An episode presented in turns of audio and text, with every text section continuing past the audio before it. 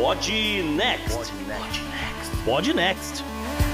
Fala galera, vamos lá para o episódio 164 do Pod Next.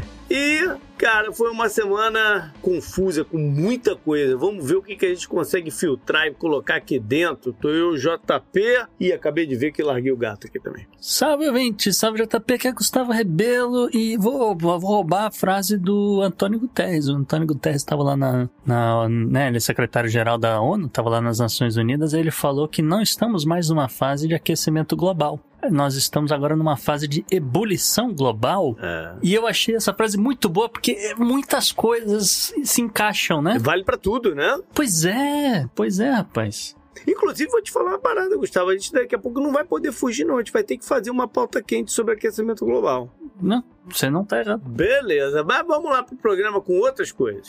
Bora pro programa, JB.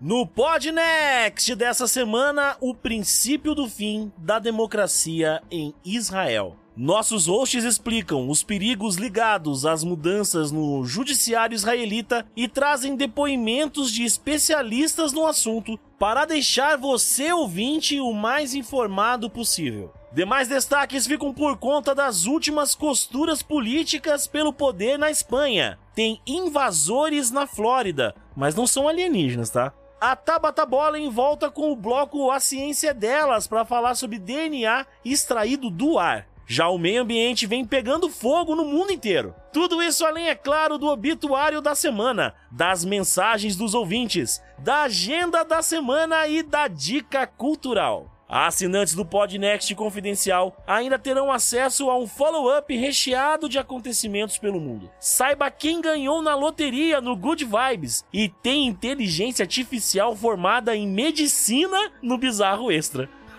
e aí, bora pro programa?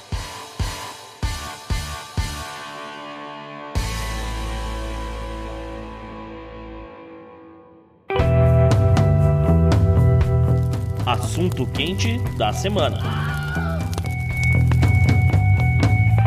Bora então falar do assunto que foi de todos esses quentes, foi o quentíssimo, né? Que depois de ser adiado a votação proposta pelo Bibi Netanyahu sobre alteração no sistema judiciário lá em Israel passou em meio às confusões, aos protestos, mas ela passou. Então, o que, a gente vai fazer aqui hoje? Entender o que, que é que rolou, né? O, o porquê e para onde vai. Uhum. Não é isso? É, e para isso, JP, a gente pediu para algumas pessoas fazerem alguns depoimentos, é, né? Elas que têm muita ligação aí com Israel. Então a gente vai discutindo aqui, vamos encaixando o que, que cada uma delas falou, tá certo? Uh, eu acho que primeiro a gente tem que contextualizar um pouco a coisa. Vamos voltar, vamos lembrar o que, que a gente falou lá na entrevista com o Gabriel Paciornik, lá no Podnext 139, JP, né? Então vamos, uhum. vamos trazer um pouquinho de contexto, né? Bom, a gente viu no, nos últimos anos, né, uma Israel muito conturbada, com eleições, foram seis eleições em, em, em, pouquíssimo tempo, né, aquela coisa, mas no, no último pleito, né, o Likud de, do Netanyahu voltou ao poder, né, e uhum. conseguiu formar uma coalizão com o partido de extrema direita, o Otzma Yehudit, né, com, cujo líder é um sujeito chamado Itamar Ben-Gvir. Itamar da Juiz de Fora de Israel. É, é o nome do cara, né? Mas é, é...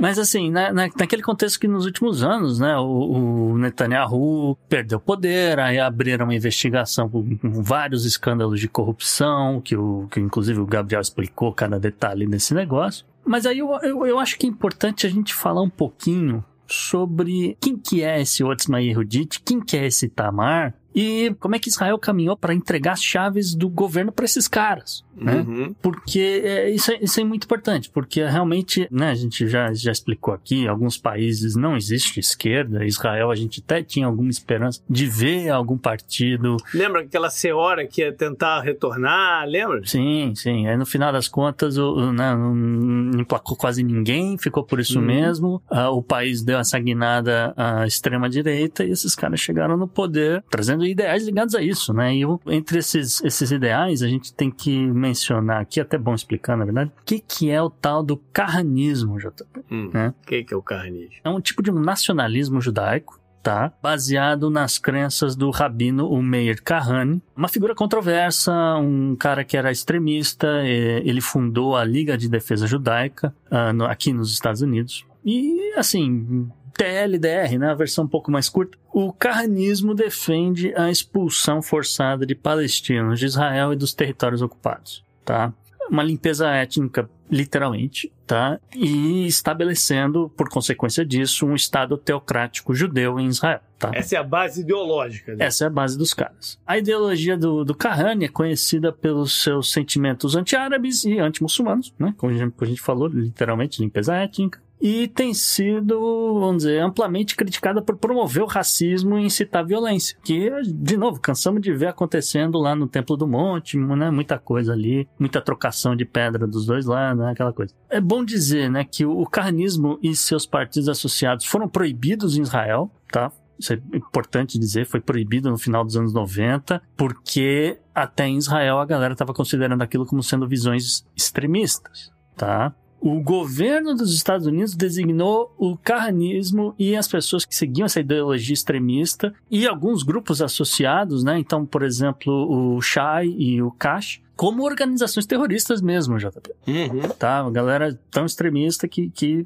né, se encaixa na. É na um de- risco, né? Existe Pelo um risco, é, exato, existe um É. risco de promover terrorismo, tá? Ah, só que, e aí, né, em virtude da- das eleições que a gente falou, em maio de 2022, o Departamento de Estado dos Estados Unidos resolveu remover o Shai, né, que é um desses grupos da sua lista de organização terrorista estrangeira, embora que né, ele ainda segue rotulando esses caras como ah, um, possíveis terroristas globais especialmente designados. É, Não, não- não ameaça os Estados Unidos, mas ameaça o resto do mundo. mais ou menos isso. Mas por aí, é, entendeu? Ah, é um terrorista do bem. Eu não sei, cara. É uma, uma loucura lá no Departamento de Estado. Mas de qualquer forma, é uma classificação diferente. Então fica aí só o registro. E assim, né, o, o Itamar, a galera próxima dele, né, em, em entrevistas, em discursos, etc., os caras dizem que eles não apoiam mais ah, os cânticos, né, da, galera que ia protestar falando em morte aos muçulmanos, tá? Que eles Uhum. eles pararam com esse negócio, que esse negócio não é legal.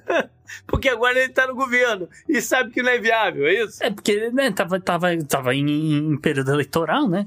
Mas eles continuam. É, enquanto é só discurso pra mover as pessoas e mover voto, beleza. Mas quando o cara tem que lidar com a situação e ver que não é viável, o cara vem com essa conversa, né? É, deu, deu uma. Vamos dizer, deu uma, deu uma amenizada pra disfarçar, porque tava em campanha, né? Aquela coisa, mas eles continuam incorporando algumas ideias similares. Então, Hum. eles propõem muita coisa do tipo: muçulmanos israelitas precisam mostrar lealdade a Israel, ou você vai ser rotulado de terrorista, você vai perder sua cidadania, você pode ser deportado, você pode perder suas propriedades e assim por diante. né? Veja que é, é, o conceito de lealdade a Israel é um tanto vago.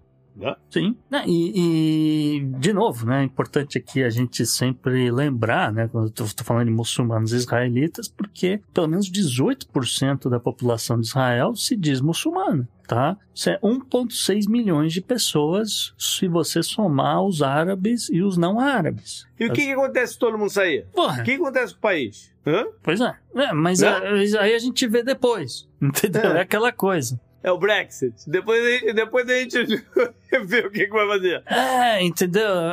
A- gente vai construir um monte de prédio. Eu não sei o que que esses caras têm na cabeça. Eu, vou- eu realmente não sei o que esses caras têm na cabeça, tá? Bom, então, Gustavo, essa galera, junto com o grupo grande do Bibi, Uhum. estava se mexendo para alterar o que eles consideravam uma desproporção de poder do judiciário na cabeça deles, né? Uhum. Então, mas como, como é que funciona isso lá em Israel para fazer mexidas dessas assim desse tipo constitucionais, alguma coisa assim? Então, é, é, vamos, né, vamos por partes. Né? Por que, que os caras inventaram de fazer esse negócio? Acho que essa é a primeira pergunta, né? Então, porque realmente Netanyahu, raposa velha, aquela coisa, ele viu que ele ia entrar bem, ele vai entrar bem alguma hora. Uhum. né, por, por conta da, da- de tanto escândalo de corrupção, coisas assim, grosseiras que você olha e fala, meu, não, não tem como esse cara não ser culpado, né? E aí Uhum. o cara veio com essa ideia de vamos mexer no, no, na relação de poder vamos tirar um pouco de poder do judiciário. Então a galera do, do, de extrema direita achou incrível aquilo. Então vamos bolar uma estratégia, vamos ver como é que a gente vai fazer esse negócio, tá? E aí, como é que isso é possível em Israel, né, JP? Porque a gente uhum. olha pro Brasil, você pode mudar o governo brasileiro, né, pode entrar caras que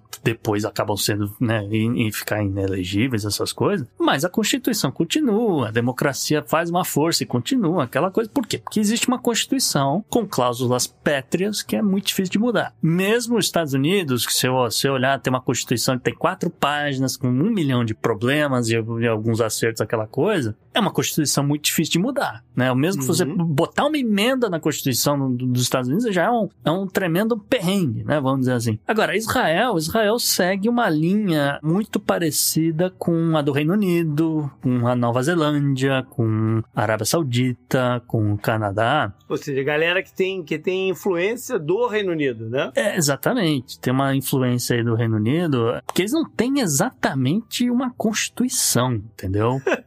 eles, eles ainda governam pela Carta Magna. Não, não, não é exatamente isso. Mas a galera tem ali um, um, um, apanhado de leis. Se você levar ferro e fogo, você tem um apanhado de leis que alguém foi lá, meteu um, né, encadernou, botou capa dura, aquele negócio chamou uhum. aquilo de Constituição e é aquilo que tá ali. Mas não é um troço que é exatamente uma Constituição, entende? Uhum. E aí, o que que acontece, né? É, esses países têm algumas leis, algumas coisas para divis fingir divisão de poderes, né? Os três poderes, então você tem lá o executivo, né? O legislativo, que basicamente membros do executivo participam do legislativo em Israel, e você tem o judiciário, que é quem faz aí o balanceamento da coisa né, vamos dizer. Uhum. Né? Então, uh, entre esses princípios de lei, existe o chamado princípio de razoabilidade, tá? Que é, assim, um princípio de, de, vamos dizer, um sistema de peso e contrapeso. Você vai, olha a lei e fala, não, isso aqui está prejudicando aqui um, os direitos de alguns cidadãos nossos. Isso daqui está beneficiando esses cidadãos aqui, então isso aqui complica um pouco, vamos mudar esse negócio. A gente vai falar mais disso depois, JP, porque uhum. agora é um momento bom, um momento oportuno da gente chamar o depoimento do João Miragaia. O João é editor lá do site Conexão Israel e você pode conversar com ele no arroba JoãoKM, de quilômetro mesmo. Viaja bastante. É, para Israel tá, provavelmente. Então, é, fala, João. Fala pessoal do O Podnext. Aqui quem fala é João Miragaia e eu tô aqui para dar para vocês um relato pessoal que é uma mistura de análise com sensação sobre o momento atual de Israel. É, como vocês devem saber, já devem ter escutado, é, nessa semana foi cancelada a cláusula de razoabilidade que permitia ao judiciário israelense é, confrontar decisões do executivo, enfim, que não, que não obedecessem às normas do bom senso da razoabilidade. O último desses casos, no qual a, a, a Suprema Corte de Israel interviu numa adesão do executivo, foi quando eles obrigaram o primeiro-ministro Netanyahu a demitir o então ministro da Saúde e do Interior, Ari Ederi, que havia feito um acordo com a Justiça no fim do ano passado, no fim de 2022, se comprometendo a não mais exercer cargos públicos em troca da sua não prisão, porque ele tinha cometido um crime fiscal. E aí, de repente, o novo governo é empossado e o Deri não só se candidata em primeiro lugar da sua lista do seu partido e é eleito, como emplaca dois ministérios. Né? E a Suprema Corte disse isso é demais, isso afeta o limite da razoabilidade e interviram nessa decisão. A, Suprema Corte usava é, essa cláusula para diversas é, intervenções, sempre quando o poder executivo, é, que não é exatamente somente o governo, é, mas também podem ser prefeituras, podem ser organizações públicas, tomavam decisões sem considerar todas as partes, sem, sem, enfim, sem um princípio mínimo de bom senso. É, a Suprema Corte, por exemplo, estava é, prestes a obrigar o ministro da Justiça, Yarev Levin, a convocar a comissão de nomeação de juízes, que ele tem adiado incessantemente, porque ele quer alterar é, a maneira, né, a composição dessa comissão, e enquanto ele não altera essa composição, ele não convoca ele não a convoca. Israel é um país pequeno, a gente tem hoje um déficit de mais ou menos é, 100 juízes no país, o que atrasa muito os processos judiciais, mas isso não está na ordem de prioridade claramente do ministro da Defesa, e sim que ele possa nomear juízes que estejam de acordo com a sua convicção ideológica. Né? Enfim, e essa lei ela é só uma do pacote da reforma judiciária, que eu prefiro chamar de golpe judicial, é, enfim, levado em curso em Israel né, por, esse, por esse governo de extrema-direita, que visa enfraquecer o poder judiciário até torná-lo é, obsoleta, praticamente. Né? Pelo menos é no que se refere à Suprema Corte ou à conselheira jurídica do governo, que é uma espécie de procuradora Geral da República de Israel, mas que acumula ainda outras funções. Então, essa é a situação triste que a gente tem passado aqui. As manifestações são gigantescas, imensas, é, estão por todo o país. É, enfim, todo tipo de pessoa está indo, inclusive gente da direita. Esse governo não representa toda a direita israelense. Obviamente que não representa nada a esquerda, nem, nem, nem a população de centro, nem a população árabe. É, enfim, mas eles conseguiram vencer as eleições, né?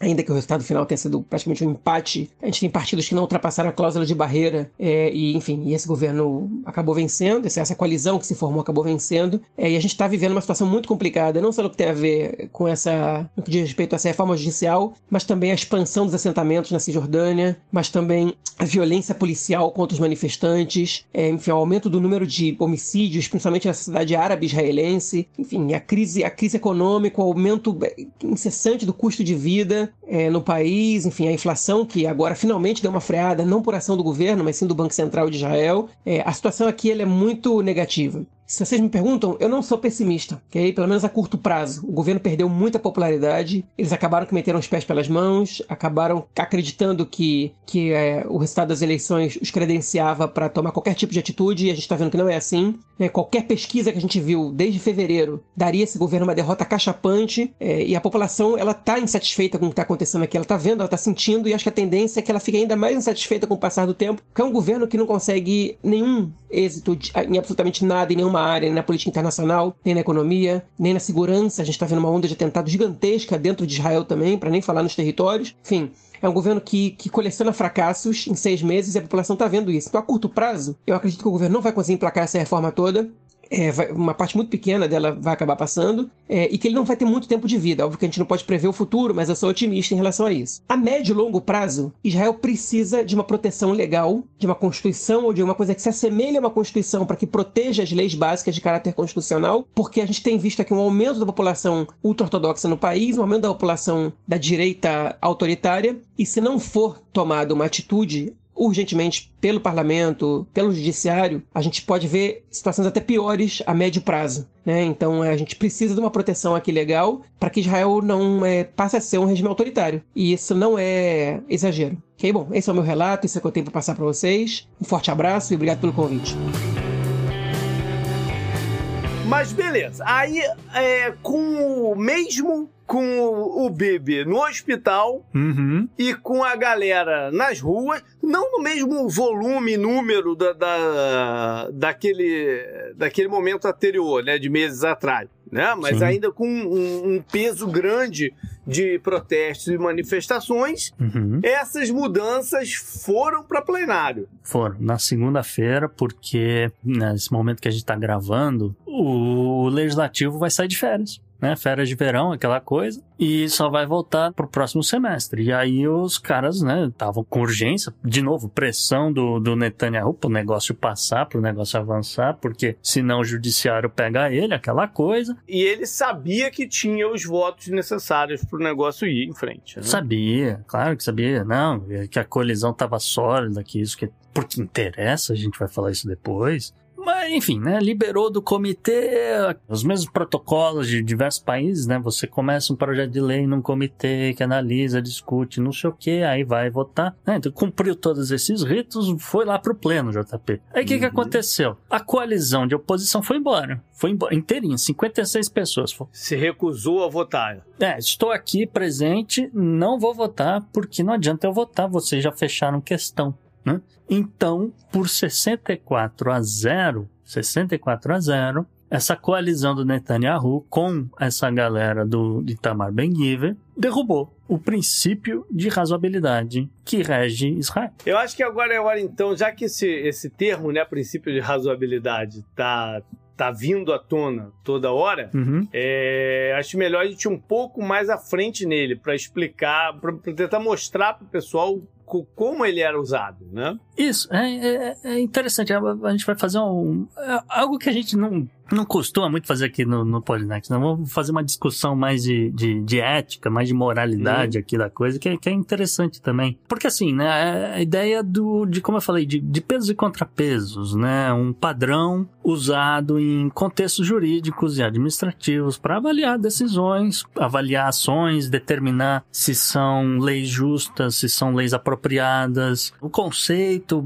pode variar um pouco dependendo do contexto, né? Mas geralmente a ideia é essa, que você vai equilibrar interesses ou objetivos conflitantes e tomar decisões racionais, uh, justificáveis e não arbitrárias, tá certo? E colocar certos freios no governo. Sim, com certeza, né? É o básico. Enfim, né, o, o, princípio israelense de, de razoabilidade, de novo, né, o emprestado do common law britânico, né, da lei comum, uh, é uma doutrina legal que estava sendo utilizada pelo Supremo Tribunal de Justiça de Israel e constantemente aparecia aí avaliando decisões, ações do governo e determinando se elas eram razoáveis, se eram justificáveis e assim por diante. E aí a gente tem, tem alguns exemplos, né? Até bom contar aqui que, que a gente trouxe exemplos, que não adianta só falar, ah, é um princípio de uhum. razoabilidade, se, se, a gente não conseguir ilustrar. Até porque é vago, né? É muito. É, é interpretativo. Uhum. É quase que uma decisão do juiz de futebol se o cara derrubou o outro ou não. Isso. Se foi falta ou não. É, se foi dentro da área, se foi fora da área. Fora da, dentro da área e fora da área, você ainda tem a linha ali. Mas se o cara derrubou ou não, se teve intenção, se derrubou, hum. se, ou se foi um choque natural, é, é interpretativo. Não? É, é. Então, é, então é até bom ilustrar, né? Então, é, é tem aqui alguns exemplos. Então, caso de 1989, JP, né? A, a Suprema Corte de Israel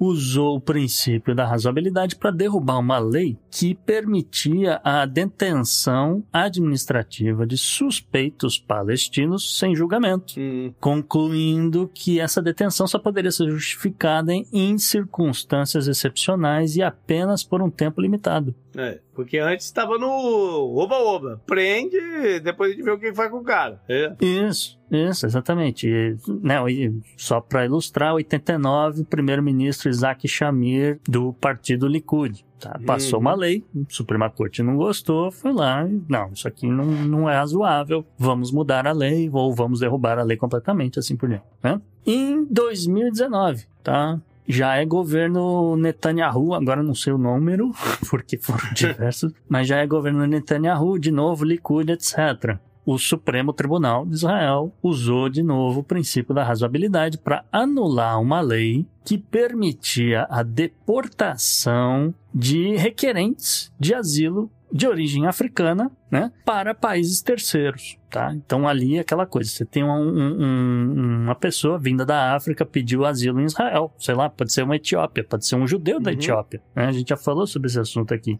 Né? A Suprema Corte considerou que essa lei não é assim uma, uma solução razoável para esse problema da imigração ilegal e estava violando direitos de pedido de asilo. Até porque, né, em, em, teoria, se o cara pediu o asilo, ele não tá, ele não entrou, não, não tá ilegal, ele tá, ele tá pleiteando o negócio. Ele não tá escondido lá dentro trabalhando legal, né? Pois é. Isso que você citou é uma, uma diferença importante, porque realmente o cara tá, olha, eu, eu não posso voltar lá pro meu país de origem porque ele tá em guerra, né? Só citando aí o caso da África, numa semana que a gente viu mais um golpe de Estado. Né? Mas então, essa situação, pô, eu não, eu não tenho como voltar pro meu país que eu vou morrer. Né? Eu tenho direito a pedir asilo. E aí, enfim, se vai ser aceito ou não, são outros aí 500. É o processo. É né? o processo, aquela coisa. Mas é, você ia, já pegava esse cara e falava: vem cá, já sobe aqui no ônibus que a gente vai te mandar de volta, sei lá, pro Egito, que lá tem lugar para você. Fala, não, camarada, né? É, realmente aqui dá para entender o posicionamento da Suprema Corte, tá? E é um caso, mais um aqui, só para terminar essa parte que a gente está fazendo essas. essas uh, né, explicando uhum. como é que esse negócio é usado. Né? Um caso que aconteceu durante o governo Naftali Bennett, agora no partido Yamina, que não é, né, não é o Likud dessa vez. Uhum. Tende a ser um pouco mais moderado, mas ainda assim um partido de direita. Mas, enfim, é né? um caso de 2021, quando a Suprema Corte de Israel usou o princípio da razoabilidade para determinar que a decisão do governo de reter informações sobre o uso da tecnologia de reconhecimento facial pela polícia não era razoável e ordenou que o governo divulgasse essas informações. Tendo a concordar também com a Suprema Corte nisso aqui, tá? Eu, eu vou dizer um negócio, cara. Aqui nos Estados Unidos, o, o termo cínico é um pouco diferente do que a gente usa no Brasil. Uhum. Né? O cínico aqui é um cara que ele acha que não tem grandes coisas por trás, é sempre uma coisa mais objetiva e tal. Uhum. E, e eu me encaixo em algum um pouco nesse conceito, cara. E eu vou dizer uma parada, esse esse terceiro exemplo aqui para mim é um dos motivos fortes que eles estão fazendo essa parada. Exatamente. Eu concordo. Né? Não é o. Até porque o caso do Bibi e dos processos dele, da corrupção e tal, não envolve exatamente esse princípio de razonabilidade, é outra coisa. Não, é só o, o então a gente vai chegar lá, mas é, É, que, é é que você coisa. é que você não consegue chegar no projeto de, de governo desses caras se você não tirar o princípio de razoabilidade primeiro. Por isso que quando saiu essa notícia eu fiquei extremamente chocado, muita gente aqui ficou extremamente chocado, né, conversando que a respeito, etc. Por causa disso, porque a partir do momento que você eliminou a possibilidade de você passar um- uma lei que está violando. Vou pegar o, o caso aqui do Uhum. reconhecimento facial. Está violando o direito de quem? Você não vai ficar botando câmera para ficar em cima da galera que é ortodoxa, que vota nesses É. caras. Você vai botar essas câmeras lá em Gaza, lá na. Lógico. Entendeu? Lá na, na, na Galileia, lá na, na, nas zonas de assentamento, não sei o quê. É, Pra- Não é um uso justo do, do negócio. Exato, porque é o, que, é o que uma parte aqui desse governo vai fazer. Então, Por isso que eu tô falando. É só uma base. O princípio da é a base aqui de tudo desse sistema de peso e contrapeso. sim, mas ele não tem. O que eu quis dizer é que ele não tem a ver com os processos que já estavam rolando em cima do Bibi. Ainda não. É o próximo é. passo é que tem a ver com isso. É, Então, mas é esse passo aqui não. Essa parte do princípio de razonabilidade não. Isso aqui é tá no bolo do negócio, entendeu? Uhum. Mas pra mim essa aqui é uma motivação maior do que o negócio. E até porque quando passou, o Bibi veio com uma declaração com a mais cara de pau possível, né? Uhum. Dizer que eles não estão fazendo grandes ajustes, não. Eles só estão limitando um pouco um espírito extremista que estava tomando conta do judiciário. Uhum. Entendeu? Então, Sim. é uma troca de gentilezas aí, mas que eles estão atrás de coisas específicas. É é esse que é o meu ponto. É, então, e, e- e você tem razão, JP. Vamos entrar, inclusive, agora um pouco nessa parte da discussão. Porque, assim, existem interesses que, obviamente, são pertinentes ao Netanyahu, etc., mas existem interesses que são especificamente interessados ao o Yehudi. Yehudi. Ih, me! Oi, Itamar! rapaz. Yehudit. Fala Itamar, Tava que a certo. galera já, já se liga quem é. Itamar. Sim, Existem interesses eh, que Eu são. só- Toda vez que você fala nisso, eu consigo visualizar um mineiro comendo pão de queijo, cara. Não tem jeito. no sambódromo. e eu disse, tava certo. Ai, ai. Ah, E algumas das coisas que esses caras querem fazer depende de não existir né, uma interferência do judiciário, por exemplo, utilizando né, o- esse princípio. Então, um exemplo recente que a gente teve disso foi em junho do mês passado, que nessa confusão toda, acho que meio que passou batida para um bocado de gente, mas é importante mencionar, os caras passaram uma lei, isso aqui é real, passou uma lei mês passado, com o intuito de aumentar a população e presença judaica, especificamente de judeus, na região da Galileia, em Israel, tá? A parte da Galileia que pertence a Israel. Ah, e o que acontece? Essa parte da Galileia de Israel tem uma população árabe significativa. Bom, enfim, passaram essa lei, foi aprovada, perere pererel, e não, agora, como não existe mais o princípio de razoabilidade, não tem quem chegue no, no- na Suprema Corte do, de Israel e fale, ah, eu acho que isso aqui vai dar ruim, porque tem uma Uhum. população árabe gigantesca na Galileia, entendeu? Já é uma região que é uma confusão do cacete, né? Essa região da Galileia já é uma confusão danada, é, com assentamento que pode, com assentamento que não pode, com parte que é árabe, parte que não é, parte que é palestina, parte que não é, parte que é de Israel, e- enfim. E aí os caras vão lá e falam, não, peraí, a gente tem que aumentar a presença da população judaica de lá. Ou seja, vão dar financiamento para essa galera comprar casa? Não sei. Vão retirar os árabes dali e, e forçadamente? Não sei. Vão deportar quem não for leal a Israel, como esses caras gostam de dizer? Não sei. Mas entendeu o tamanho do pepino? né? Que eu acho que é isso que é o, o- o grande lance aqui. Enfim, aí tem mais algumas, alguns projetos de lei, algumas coisas que a gente apurou aqui, que estão em pauta, vamos dizer, ou estão em pauta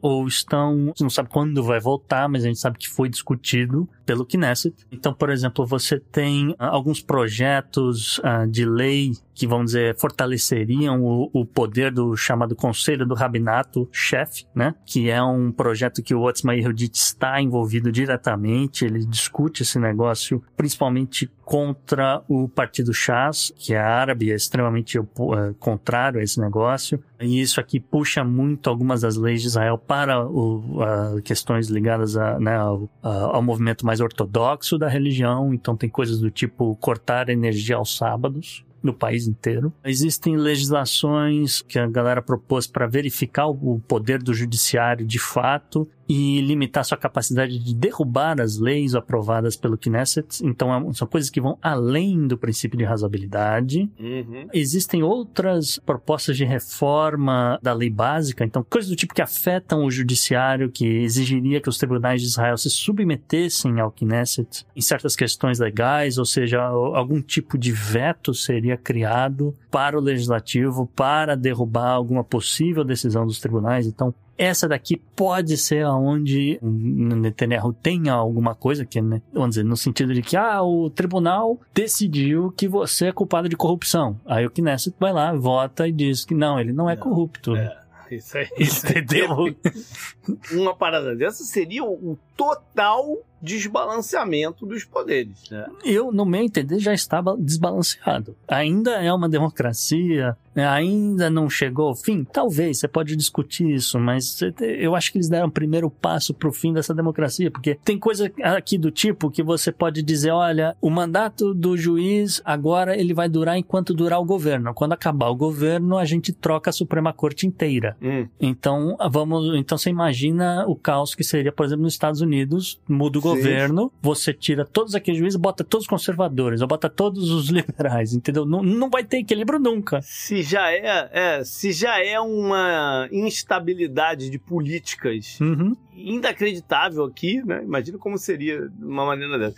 Mas eu acho que essa discussão da democracia vale bastante a pena a gente partir para ela agora. Uhum. Porque tudo isso aqui que, que eles estão fazendo, né, tá dentro da legalidade é mais, mais um exemplo daquilo que a gente vem falando sobre usar as ferramentas do sistema para consolidação de poder e de políticas que interessam a um a determinado grupo. Algumas estão um pouco mais do que outras, né? Porque enquanto Sim. existia o princípio de razoabilidade, você não ia botar um projeto de lei para aumentar a presença de um certo grupo religioso na Galileia, entendeu?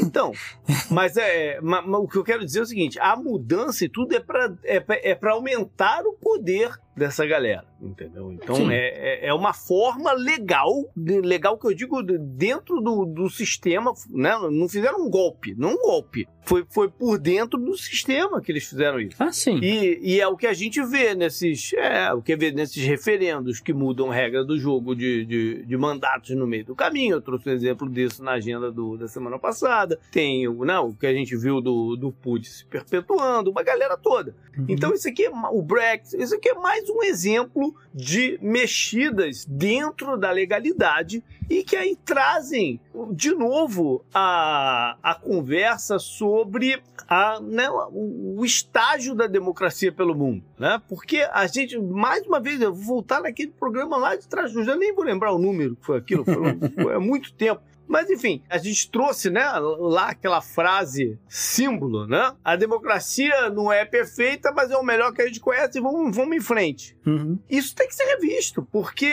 o modelo democrático que a gente defende no mundo inteiro é mesmo a melhor forma, porque isso aqui é mais um caso de dissonância entre população e seus representantes, de falta de representatividade verdadeira. Porque se você tem um país, qual, qual é a população inteira de, de Israel? 9 é, milhões, mais ou menos. 9 milhões. Se um milhão tá nas ruas protestando o negócio é porque a maioria, a maioria absoluta não queria essa mudança aqui. Mas os caras passam, entendeu? Contra o sentimento popular. Então, é um balanceamento de do governo fazer além do que ele foi votado para, né, ou pelo lado externo do que ele foi da, do que as pessoas gostariam que ele fosse votado, contra um outro pensamento que é, tudo bem, você tem uma razão porque você elege algumas pessoas, porque eles têm é, uma maior capacidade, uma maior carga de informação para tomar decisões que você não poderia tomar. Então, nem sempre vai ser aquilo que você quer. Mas isso tem que ser um balanceamento. Tem, num sistema ideal, isso tem que ser um balanceamento. E tá totalmente descalibrada a parada. Entendeu? E não é só em Israel que isso está acontecendo. É nos Estados Unidos, é no Brasil, em qualquer lugar. Tá descalibrado o sistema democrático. Então as pessoas têm que, têm que botar. Pessoas que eu digo mais inteligentes do que eu, têm que botar a cabeça para funcionar e tentar chegar num sistema melhor, cara. Porque essa porra só tá piorando. Bom, é, é complicado, JP, que assim. Sim, muito complicado. A galera votou e colocou. De novo, né? A gente vai votando assim. A galera elegeu essa coalizão, a galera elegeu esses caras. Tá aí, elegeu coalizão? Não, eles elegeram os caras. Eles, quando elegeram os caras, é, eles não estavam votando pra você se junta com aqueles malucos radicais lá também. Isso foi uma decisão política. Então depende. Eu acho que uma grande parte da população já contava que, olha, tem uma boa chance de acontecer. E aí, você vai fazer o voto útil ou você vai esperar para ver o que vai acontecer? Porque, né, tem, tem essas coisas, são, são assim, eu acho que você tem razão em algumas coisas. Eu acho que é necessária uma reforma política em vários países. Eu acho que, por exemplo, questões ligadas à fidelidade partidária são extremamente importantes e até hoje ninguém resolveu essa questão. A gente vai falar de, da Espanha daqui a pouco e, e a gente vai ver aonde a coisa pode ficar complicada, né? E, enfim, só para dar um exemplo de, de, de coisas uhum. que você olha, ah, entrou uma coalizão porque fez com, com aqueles caras. Ah, mas eu votei para você, eu não votei naqueles caras. Porque se fosse para votar naqueles caras, eu tinha votado neles, né? Aquela coisa. Ou teria votado contra se eu soubesse que ia acontecer, etc. Então, talvez eu, falte informação, talvez falte comunicação, talvez falte um pouco de educação mesmo, das pessoas uh, entenderem a história, entenderem quem são esses caras, porque às vezes eu acho que talvez a galera nem soubesse o quão maluco pode ser um, um sujeito desses, que, que tá dizendo que, que, olha, se você for muçulmano, mas de Israel, mas você tem que ser leal. Se você não for, você é terrorista. Tipo, é, não, não é. existe meio termo. Sim, sim. E as pessoas não sabem, as pessoas de Israel não sabem como seria, aquilo que eu brinquei lá, lá atrás, não sabem como seria a vida do país se todo esse um milhão e pouco fosse embora. É muito parecido com o Brexit, que os caras votaram sem ter a menor ideia, a população mesmo, né? A menor ideia de como seria a vida deles na frente. Aí também tem esse outro lado. A gente sabe que eleição não é obrigatória em Israel. Então, quem foi votar, votou. Quem não foi votar, então, cara, como é que faz, né? É, é, é, a mesma coisa o Brexit. A galera não foi votar, o negócio aconteceu, e agora? Então é, é, é uma questão de você levar a sério a política. Olha, esse troço aqui, a galera vai votar, eles vão fazer acontecer.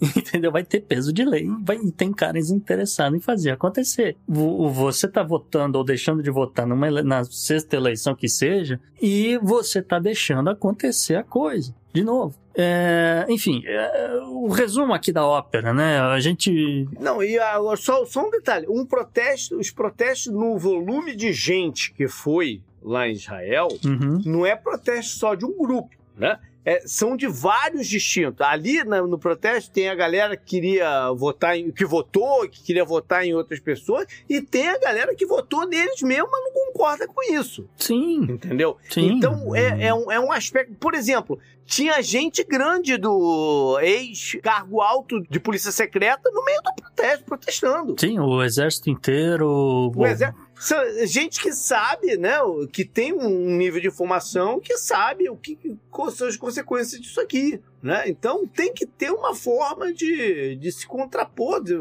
de alguma maneira. Não é, sei o, como é que vai ser. O exército inteiro não, eu quis dizer a, a cúpula de inteligência ligada ao exército. Essa galera uhum. inteira tem um documento com 100 pessoas assinando, dizendo: cara, isso aqui não faz o menor sentido, vocês estão malucos, né? As empresas de tecnologia, que, pô, Israel é um lugar que tem startup, né? assim como no Vale do Silício, você tropeça, você passa por cima de três startups.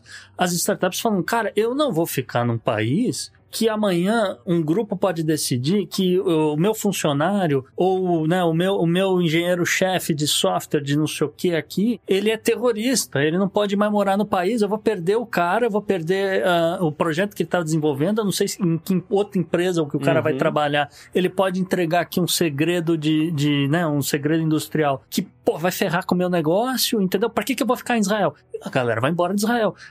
É, é, é, é, então, sabe, tem, tem, muitas coisinhas assim. É. E qual foi a posição da, da galera que não mora em Israel? Tá entendendo? Falando. Eu não sei se usa o termo diáspora para eles também ou não usa. Pode chamar de ou é diáspora também. Ou é outro termo não, não, você pode... eu fiquei confuso. Acho que pode chamar de diáspora. Mas muita gente de fora de Israel também condena esse negócio. Mas, de novo, o governo Biden condenou esse negócio. Várias pessoas de diversos outros países, de, de outros governos, também estavam uh, dizendo: olha, não faz isso, que, cara, você está passando por cima de princípios básicos. Isso vai abrir muito precedente lá na frente, isso vai custar muito caro para Israel. Peraí, parará. E a galera passou por cima, né? Porque, de novo, no, nesse projeto egoísta de governo do senhor Netanyahu, de olha, eu, eu, eu sou corrupto, eu fiz umas coisas aqui, realmente, né? porque para mim ele passou atestado de corrupção, né? A partir do momento que ele tá querendo reformar o judiciário inteiro para não ser preso, ele passou atestado de culpa, né? É, e esse negócio que você falou aí do governo Biden condenar e tal, mostra muito também o, quer dizer, um, mais um exemplo da, da falta de de força diplomática desse momento dos Estados Unidos, né? Ah, pff, é. Porque em outro, em outra, se fosse em outra época, eu che alguém ia chegar para ele, chama aqui, né? E, e, e, ia negociar isso de uma outra forma para não acontecer. Então, então, eles não se envolvem nas coisas globais mais. Não é a primeira vez que o governo atual de Israel uh, manda a Casa Branca pastar. É. não é a primeira vez. Uh, já em outros momentos já falou, olha, tá bacana, não tô nem aí. Entendeu? Não é a primeira vez. E, enfim, uh, os caras estão nessa governando da, da, de fora para dentro. Mas, JP, é bom que se diga, isso tudo aqui vai ter consequências no mundo inteiro. E para falar sobre essas consequências, a gente traz aqui o depoimento da doutora professora Karina Calandrin. Ela que é analista de política israelense, professora lá de, de relações internacionais. Então, fala, Karina.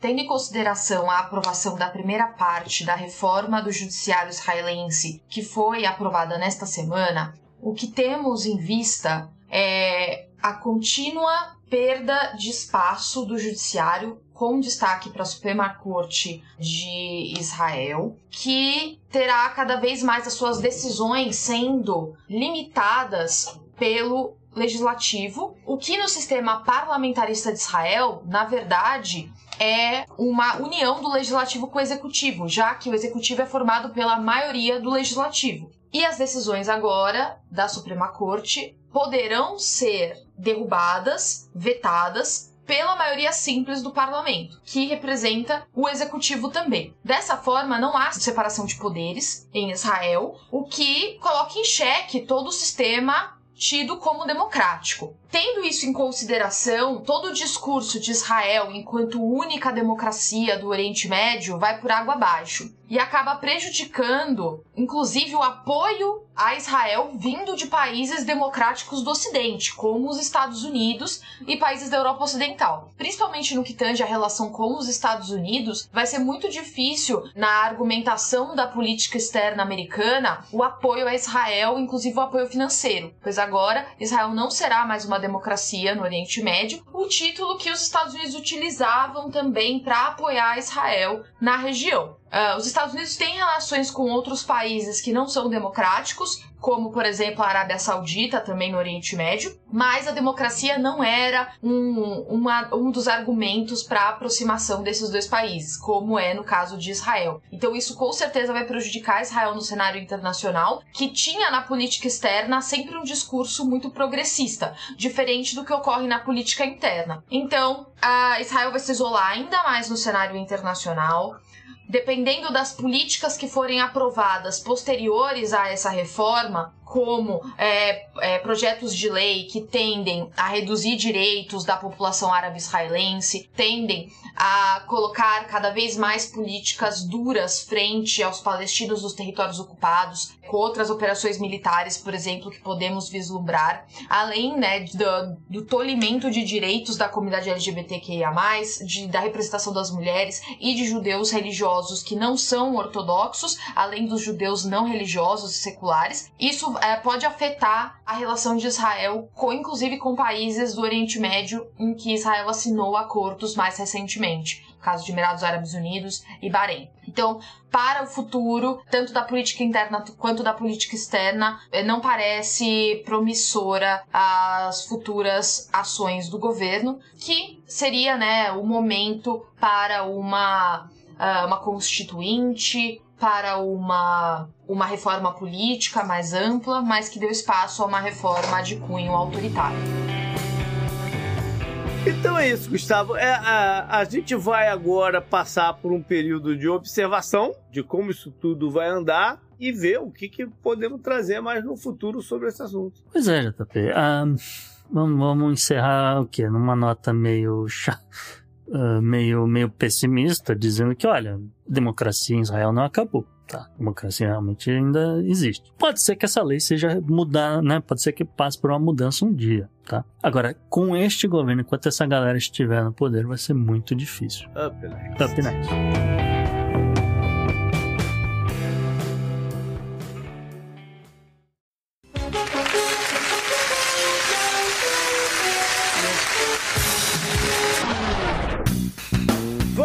Personagem da semana e vão pra Espanha, apesar de que quase que o Mitch McConnell quis entrar aqui, hein, Gustavo? Ah, quase que ele entrou no obituário, JP. Entre um e outro, porque aquela freada dele no discurso, cara, aquilo eu nunca vi, eu nunca tinha visto. Ah, eu vi uma coisa ainda pior ainda hoje, no dia de gravação, que uh, não sei se você reparou, mas a Diane, ou, ou, ficou sabendo, a senadora da Califórnia, Diane Feinstein. Foi mumificada no plenário. Né, é, pois é, ela é super, ela é super uh, criticada pela idade dela, tem 90 anos. Uhum. E, assim, de um lado, ela tem uma história monstruosa por lutas com, do, do movimento feminista, do movimento hippie e assim por diante, o que justifica ela sempre ser eleita. Ela foi prefeita em São Francisco uhum. e coisas assim. Agora, 90 anos, ela chegou lá no pleito do Senado para fazer uma votação hoje, e aí ela olha para um lado, ela olha para o outro, e pergunta para o Adido dela: o que, que, eu tô fazendo aqui? E aí o Adido olha para ela e fala: Cara, você só tem que votar sim. Olha para aquele cara ali e fala sim. E ela olha pro cara e fala sim. E depois eles tiram ela dali. É, é, é esse o nível da coisa. É, não tô sei falando, nem se ela cara, queria votar sim ou não, entendeu? Mas. Eu tô falando, é, tem muitos problemas, cara, que o sistema te, vai ter que corrigir, ou, ou, ou, ele vai ter que ser recriado do, do pó. É que não, não, não dá para essa galera octogenária continuar no, no poder, seja nos Estados Unidos, seja no Brasil, seja na Espanha, seja no, no mundo inteiro, sabe? Porque, primeiro que eu acho que não, não, não tem muita condição do cara estar tá lá trabalhando. Ele pode ser um conselheiro, pode ser mentor, Sim. pode ser milhares de coisas. Agora, é, é tá lá no. Cara, ente, ente, na exigência, na né? exigência. É uma exigência física também. Porque pega mal, cara. Sim. Pega mal você falar. E se ela quisesse falar, não, eu vou votar não? Porque, sei lá, eu li a coisa, eu quero contrariar o que o Adido me recomendou. Não, e a do McConnell também. Ele, ele parou no meio da frase. E aí não saía mais nada. E ele ficou olhando para as câmeras no motivo de onde é que eu tô. Sim. Né? Aí veio um cara, sussurrou no ouvido dele depois de um tempo. Que o pessoal demorou para entender o que estava acontecendo. Depois de um tempo, tem um delay grande. Vem um cara, fala alguma coisa no ouvido dele e tira ele do pódio um pouco pro lado. Ele uhum. só move ele, assim, como se fosse uma, uma criança, né? É. É, incrível. Estamos falando do cara que foi o grande articulador republicano da última década. É, sim é líder da minoria no Senado, sendo que, assim, é empatado com o, o, o, o, líder da maioria. Então, assim, você olha e fala, putz, o cara deve estar em algum momento na linha sucessorial do presidente. Né? Eu não, agora mas não sei é. de cabeça, mas, mas eu sei que tá. Mas vamos voltar pro personagem de fato da semana, Gustavo, que é na Espanha. Pois é, vamos. Mais problema aí pra democracia. É, vamos voltar para a Espanha, porque a Espanha está começando a entrar num cenário muito similar ao de Israel. Ah, como as coisas se alinham, JP. É? É, o destaque da semana acaba sendo o líder do PP, o Alberto Nunes Feijó. Espero que seja assim que pronuncia, porque tem dois Os no final. Se for Feijó, é, é, é muito difícil de falar. Feijão, feijão. Mas é, Regente Feijó, vou chamar de Regente Feijó.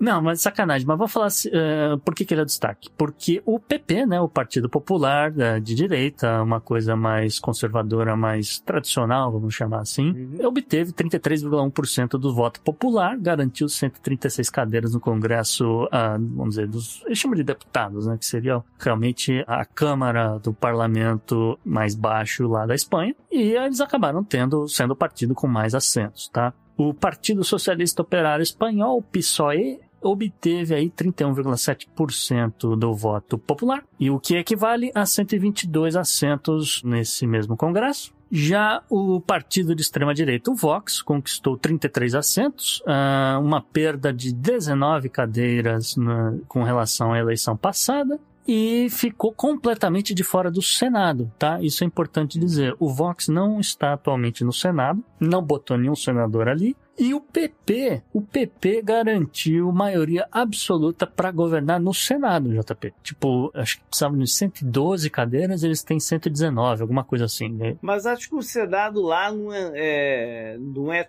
tão assim decisivo para a formação do governo, né? É mais uma coisa. Para formação do governo, formação, não. não. Mas É. para governabilidade, sim, que é uma coisa meio Sim, Estados é. Unidos, que, olha, não passa lei nenhuma se o Senado não quiser votar, entendeu? Tem essa, esse poder de barganha, assim, do Senado lá, entendeu? Uhum. Não é uma coisa do tipo os lords dormindo lá na Inglaterra. Tá? O Senado na Espanha tem que votar o que os outros caras votarem e pode não votar. E atrasar, atrapalhar governo, fazer milhares de outras coisas. Sim. De toda forma, aí a gente chega nessa situação que a gente tem quatro possíveis cenários, tá? Alguns mais prováveis, outro- outros nem tanto, mas vamos mencionar. Isso porque eles têm que chegar a 50%, né? Pelo menos. 51%, 50, 50 mais um, né? 50 mais, 50 mais um, um, é, é. seriam 176 cadeiras exatamente. Uhum. Na verdade, não precisa. Se você conseguir um acordo para formar um governo de minoria, que é o que acontece hoje na Espanha. A Espanha hoje tem um governo de minoria.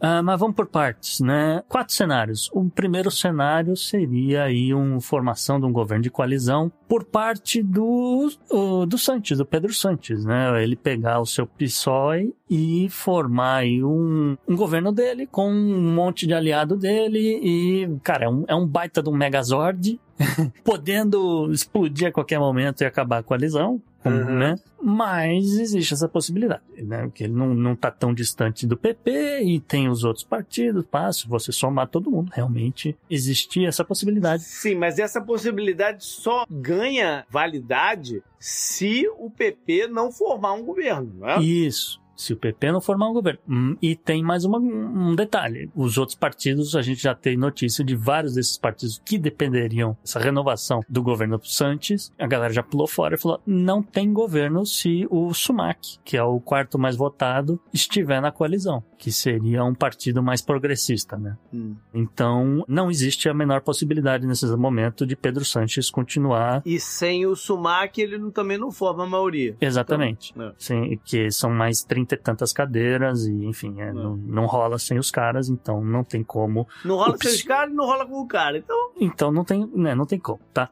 Agora, essa mesma galera, é, vamos, vamos dar nome aos bois. Por exemplo, a coalizão das Canárias, o Partido Nacionalista é. Basco e os dois partidos da Catalunha. É um partido de direita, outro de esquerda. Toda essa galera falou que não forma governo se tiver ou a presença do Vox ou a presença do Sumac. O Uhum. Surmac, perdão, tem um R. Então ficou um pouco assim no ar como é que vai acontecer essa coalizão, seja ela do PP, seja ela do PSOE. uhum. Do PSOE, é como eu falei, é um pouco mais complicado. Do PP, nem tanto. É mais difícil, mas ainda não é impossível. Por quê? Porque assim que acabou as eleições, segunda-feira, né, sete da manhã, Feijó acordou cedo, tava pronto com o telefone na mão, começou a ligar para todos os partidos, JP. Aham. E, tipo, eu estou falando de todos mesmo, porque um dos quatro cenários que a gente tem seria, inclusive, a formação de uma coalizão com o PSOE. Entendeu? É. Vamos formar uma coalizão gigantesca, né? Direita e centro-esquerda. E vamos chegar aqui, olha, o que, que dá pra fazer, o que, que não dá pra fazer, e vamos governar junto. É, mas a história diz que isso é muito difícil. É, é, é, é, mas o cara ligou. O cara telefonou e falou com os caras: falou, vamos fazer um negócio aqui. Enfim, tô dando as notícias. Mas o que ele pode fazer é rachar o PSOE, né? Isso.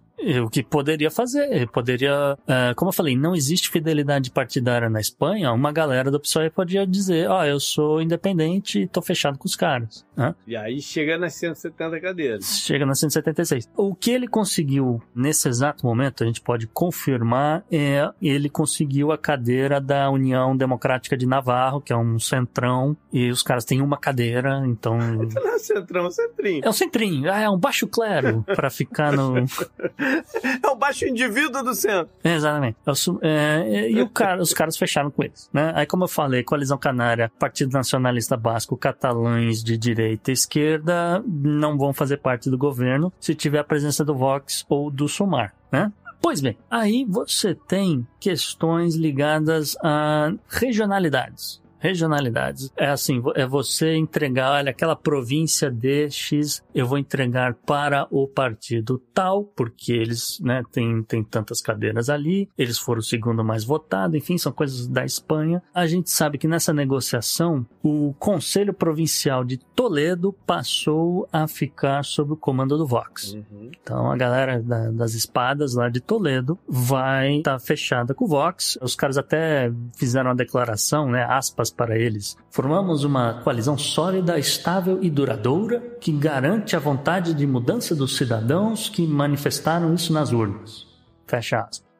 Não sei se é bem isso só que os caras Só que mais ou menos. É, né? exatamente. Eu não sei se a galera lá em Toledo que votou no PP Entendeu bem o resultado da eleição. É, entende? Enfim, e aí o que acontece é isso. A princípio, a galera do Vox que está no parlamento, que é ligada a Toledo, vai fechar com o PP. Então, o, o- nesse exato momento, o PP está bem próximo de somar 170 cadeiras. né? Ainda faltam negociações, ainda tá um pouco tá difícil, principalmente em Múrcia. Tá, Múrcia é um curral do Vox muito forte, a galera muito de extrema direita. Ah, o quão extrema direita é essa galera? É, é, acho que suficiente dizer que o Valência joga em Múrcia. É a galera que estava xingando o Vini Júnior, é essa galera do Vox. Tá? Enfim. Além disso tudo, Gustavo, eu tenho três ponderações para fazer. Uma pegando essa coisa que eu tava falando aí sobre o Vox, o resultado da eleição mostra um enfraquecimento desse discurso de extrema direita por lá. né? Se eles perderam 19 cadeiras e não fizeram nenhum senador, é um enfraquecimento do discurso. Tá é, isso é- isso é importante é, Uhum. mencionar. É, a segunda coisa é que a gente volta ao assunto da formação de governo Sim. né? Porque a, a galera, a galera que votou no PP, provavelmente não é uma galera que quer mesmo o Vox com ele. Sim. Sabia que podia, podia acontecer, mas não querer não quer, né? Então a gente volta, a gente volta para a questão de representatividade no, no final das contas. Tanto que, JP, tanto que uma boa parte do, desses 19 cadeiras que os caras perderam foi voto útil no PP. Pra, É.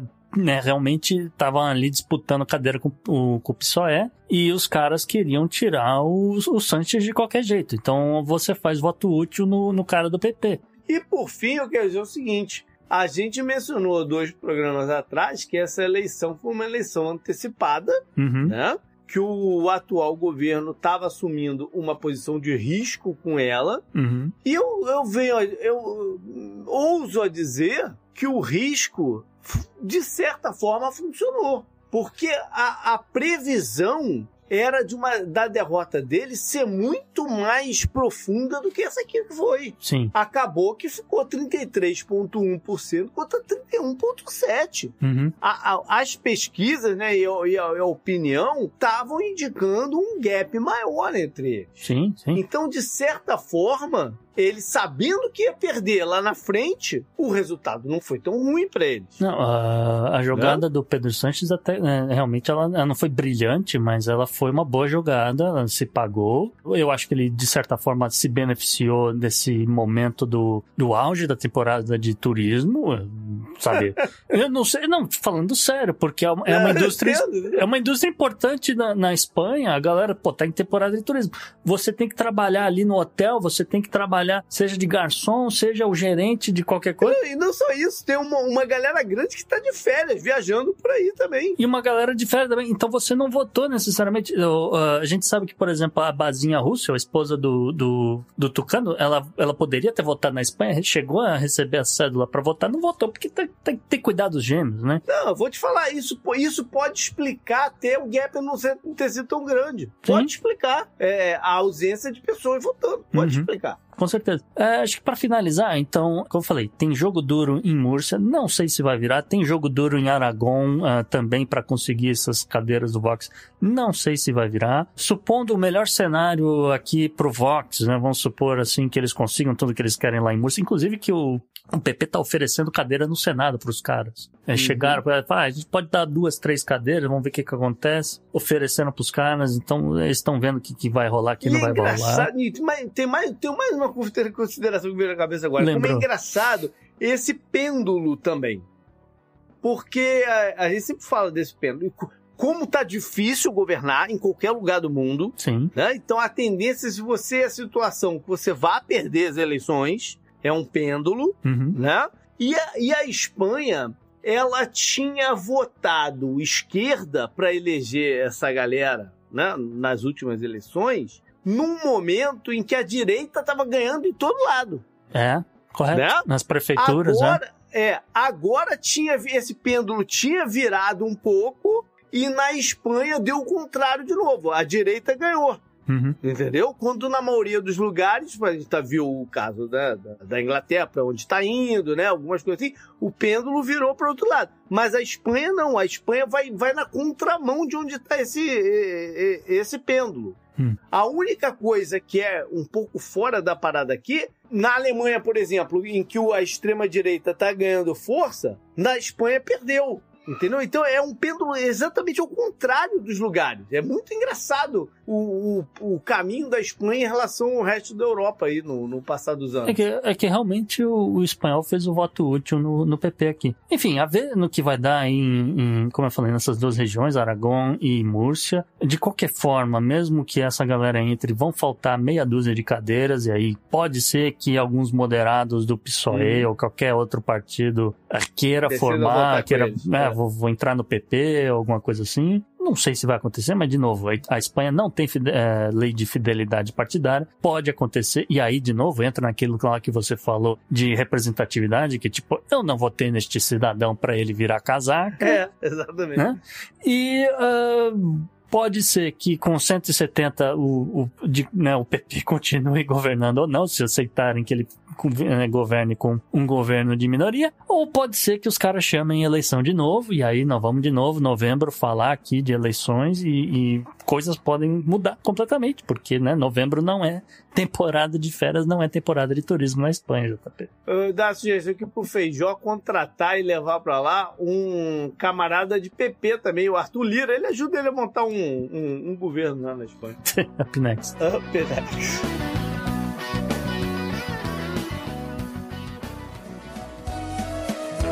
De olhos vermelhos, de pelos branquinhos, bizarro. Podia ser um meio ambiente, mas tá mais cara de bizarro mesmo, né?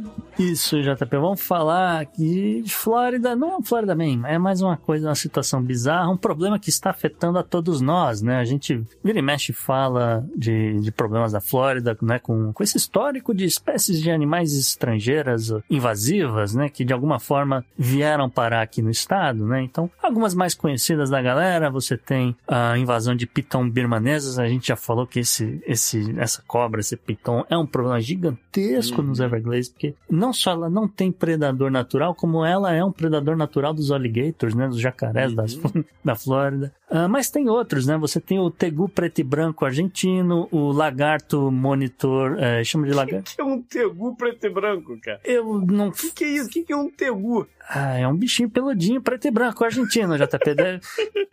Chegou junto com o Messi lá em Miami, Eu não? não sei pra quem que ele deve torcer lá na Argentina, mas ele é preto e branco.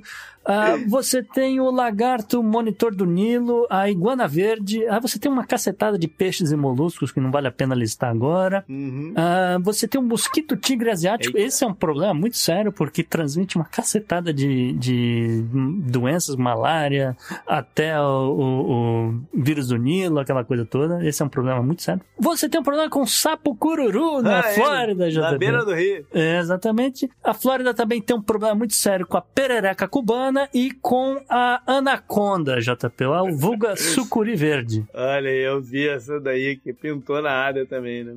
Inclusive, fica aí o mistério do que pode acontecer quando a anaconda se encontrar com a perereca cubana. Tudum.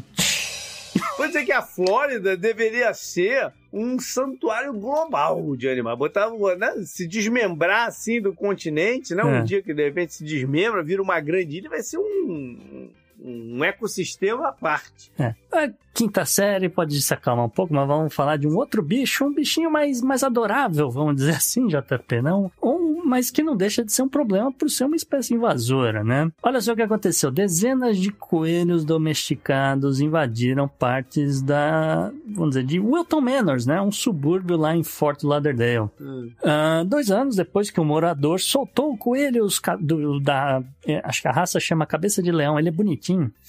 Ele tem um. Ele tem um. É tipo um- uma penugem diferente em volta da cabeça que parece uma juba. E é uma juba assim completa, tipo. Então por isso que é, é, ele chama de cabeça de leão. E o cara soltou esses bichos e, assim. Disparou a população, entende? Ah, segundo ah, uma contagem que, que uma galera lá fez, são mais coelhos do que eles teriam casas na- no tal do bairro da ilha ah, Genada, tá? Ah, A invasão desses animais ah, dividiu os moradores, porque tem alguns querendo meter bala neles, tem alguns que estão querendo dar de alimento para suas cobras. E, enfim, tem alguns que preferem deixar os coelhos vagando livremente ali, porque acham bonitinho, realmente, né? De toda forma, tem uma galera que está preocupada com a vida desses coelhos e está tentando fazer vaquinha para, né? Claro, eles estão num, num terreno. Eu diria que eles estão num território bem inóspito Pois pelo meio das ruas. É que o, o predador natural Florida Man, é isso que quer dizer? Não, pô. É, rock, falcões, cobras. É... Pô, é uma, é uma, é uma área eh, que tem de tudo, né? É, mas, bom, tem, tem, mas é realmente. Chacal, tem de tudo. É, não, o, o coiote, coiote realmente pode, pode dar problema. É, coiote, queria falar coiote, falei chacal. E de, de qualquer forma, né, o, o East Coast Rabbit Rescue, né, uma organização sem fins lucrativos, está aí liderando esses esforços para resgatar e alojar esses coelhos. Esse grupo tem uma parceria com a polícia, inclusive, eles já conseguiram resgatar 19 coelhas. Três dessas, pelo menos, estavam prenhas. Ah, Uhum. Segundo a organização, o grande desafio de captura dos coelhos tem sido as pessoas mesmo, os residentes ali da- do bairro, porque provavelmente acha bonitinho, quer guardar, de- quer né, transformar em animal de estimação, e aí depois solta aquela confusão toda. Aqui a gente vê muito coelho assim nas semanas seguintes da Páscoa. É pior que ver mesmo. Não é zoação, não, porque a galera. Ah, é? Porque a galera compra coelho pra dar de presente pros filhos e, e depois solta os coelhos. Ah. Não, eu, mesmo lebre não é tão incomum de ver Não, não é. é. por aí. É uma, uma coisa bem Teletubbies, assim, que aparecem uns coelhos do nada no quintal. É. De toda forma, né, é, só pra arrematar aqui a coluna, os coelhos cabeça de leão são uma espécie de coelhos extremamente adorável, como eu falei, eles têm essa juba grossa circulando a cabeça, com uma, uma penugem um pouco diferente, mas, assim, eles são propensos à insolação, então por que que é difícil encontrar eles? Porque eles cavam buracos no chão pra escapar do Uhum. calor e fica lá na toca. Coelho tatu. É, um, é, pois é, coelho tatu. O, o tatu, que eu acho que eu já contei isso aqui também. Hum, O tatu que não é natural da Flórida. Sim. Mas tem um bocado de tatu aqui. sim. Mas não é natural da Flórida. Eu acho que eu já contei. Eles vieram pra Flórida com os, nos trens dos circos. Uhum. Que, que cruzavam pelo país e vinham pra cá pro inverno. Eles vieram nos trens e ficaram. Sim, sim. Você falou realmente. Ah, e, assim, é, com relação aos coelhos, né? é, eles dependem de encontrar fonte de água limpa, etc. Então é um problema se, se, se os caras têm piscina ali no quintal. É, é um problema se eles têm quintal, se, se tem gramado, porque é um, é um coelho que pasta e a gente sabe que na Flórida a galera coloca uma quantidade absurda de química na grama. é, isso pode acabar matando esses coelhos. Ah, e, bom, você falou aí dos predadores da região, carros mesmo, a galera né, pode acabar atropelando mesmo esses coelhos, né? Enfim, né, esse grupo que tenta resgatar os coelhos lá em West Palm Beach diz que precisa de pelo menos 40 mil dólares, eles não conseguiram nem metade desse valor que eles querem utilizar, né, para castrar, esterilizar, vacinar, botar um microchip ah, em mais de 100 desses coelhos e até o momento eles não conseguiram nem metade desse objetivo.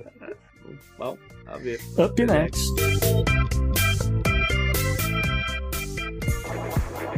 I'm a scientist as a woman in science. to be scientist. A ciência é delas.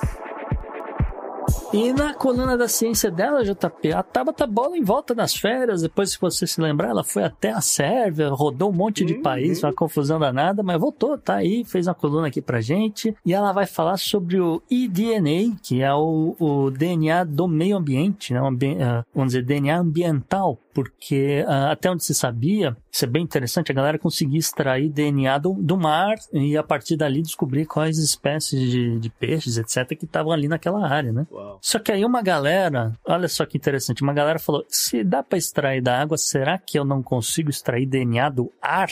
Hã? E aí, isso aí tem uma cacetada de aplicações até, sei lá, forenses e cavernas, etc. Mas eu vou deixar pra Tabata contar essa história. Então fala, Tabata. Olá, ouvintes do Podnext. Aqui quem fala é a Tabata Bolen. Eu sou bióloga, mestre e doutora em ciências pela USP. E além disso, eu faço parte do Dragões de Garagem, um grupo que faz divulgação científica no formato de podcast já desde 2012. Tem uma conferida lá no nosso site, Instagram, YouTube e no Twitter ou X, ou se é que isso ainda existe. E depois de cinco países, um território ultramarino e oito cidades, eu tô de volta. E dessa vez, apesar de todos esses quilômetros rodados, eu não vou dar uma de comentarista internacional. Hoje eu vou falar com vocês de uma, entre aspas, nova tecnologia de monitoramento. Provavelmente, por causa da pandemia de Covid e durante a mesma, vocês ouviram falar de que material genético do coronavírus foi encontrado no esgoto de não sei aonde. Ou que a concentração de material genético de coronavírus tem aumentado no esgoto. Acontece que existe uma coisa chamada eDNA.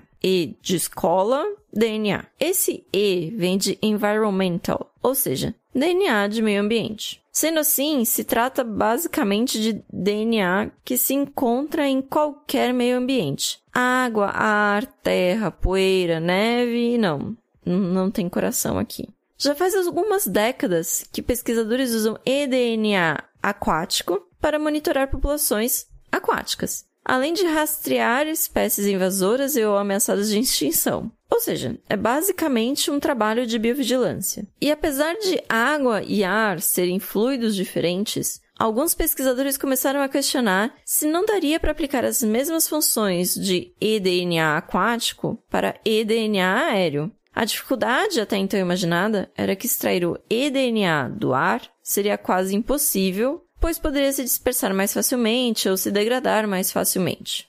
E aí, dois grupos diferentes provaram que, na verdade, é possível sim extrair eDNA do ar e ainda por cima identificar por espécies os DNAs encontrados nas amostras. Ambos os experimentos foram realizados próximos aos zoológicos, afinal é um ambiente propício, visto que existe uma grande diversidade de animais e você tem animais que estão tanto em ambientes abertos quanto animais que estão em ambientes confinados. E como que esses pesquisadores fizeram então? Eles utilizaram uma bomba de vácuo para coletar o ar dos locais de interesse que eles tinham, então tanto de áreas abertas quanto de áreas fechadas. E esses essas bombas de vácuo continham filtros muito provavelmente e, em um dos casos com certeza muito parecido com aquele filtro HEPA, que a gente também ficou sabendo tudo sobre ele agora na pandemia. Depois eles adquirirem essas amostras através dos filtros, para a extração do DNA, os grupos seguiram as instruções recebidas pelos fabricantes dos kits de extração e fizeram algumas adaptações para as amostras estarem num filtro de ar.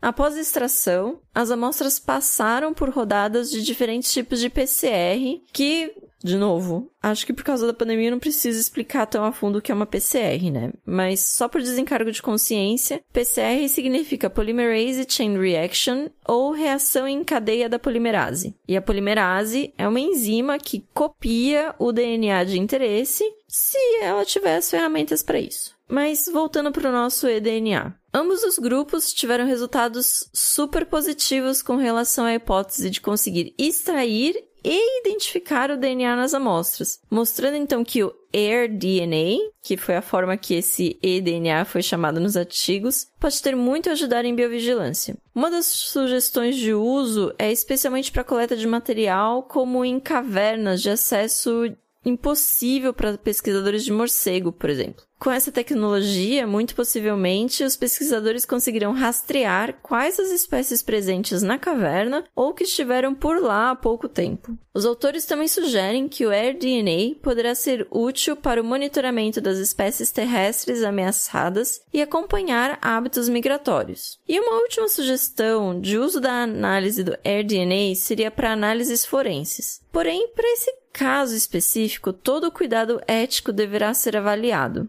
Bom, era isso que eu tinha para contar para vocês hoje do mundo da ciência. Na postagem estarão os links para os estudos e as reportagens que inspiraram essa coluna. E a minha dica de hoje é sugerir que vocês acompanhem o perfil das meninas do Nunca Vi um Cientista. A Laura e a Ana, elas são incríveis e elas estão sempre desmentindo as fake news que pipocam nas redes. Abraços e até a próxima. Dos seus poderes, eu sou o Capitão Planeta! Vai, Planeta! E mais uma vez na coluna do meio ambiente, o foco está em incêndio. Vamos falar de incêndio, JP, porque segundo a FIRMS, né, a Fire Information for Resources Management Systems, né, o, o sistema de informações de incêndio é, e gerenciamento de recursos da NASA, né, que monitora esse troço uh, diariamente, eles, uh, obviamente que no mundo inteiro, e nos últimos sete dias antes da, da gravação desse programa, eles registraram pelo menos 323 milhões de quilômetros quadrados de novas áreas de incêndio naturais acontecendo em todo o mundo, tá? Em todos os continentes, tá? Incêndios são observados, né? O que a galera pode ter visto vídeo, é, é, esse tipo de coisa, uh, principalmente na área do Mediterrâneo, né?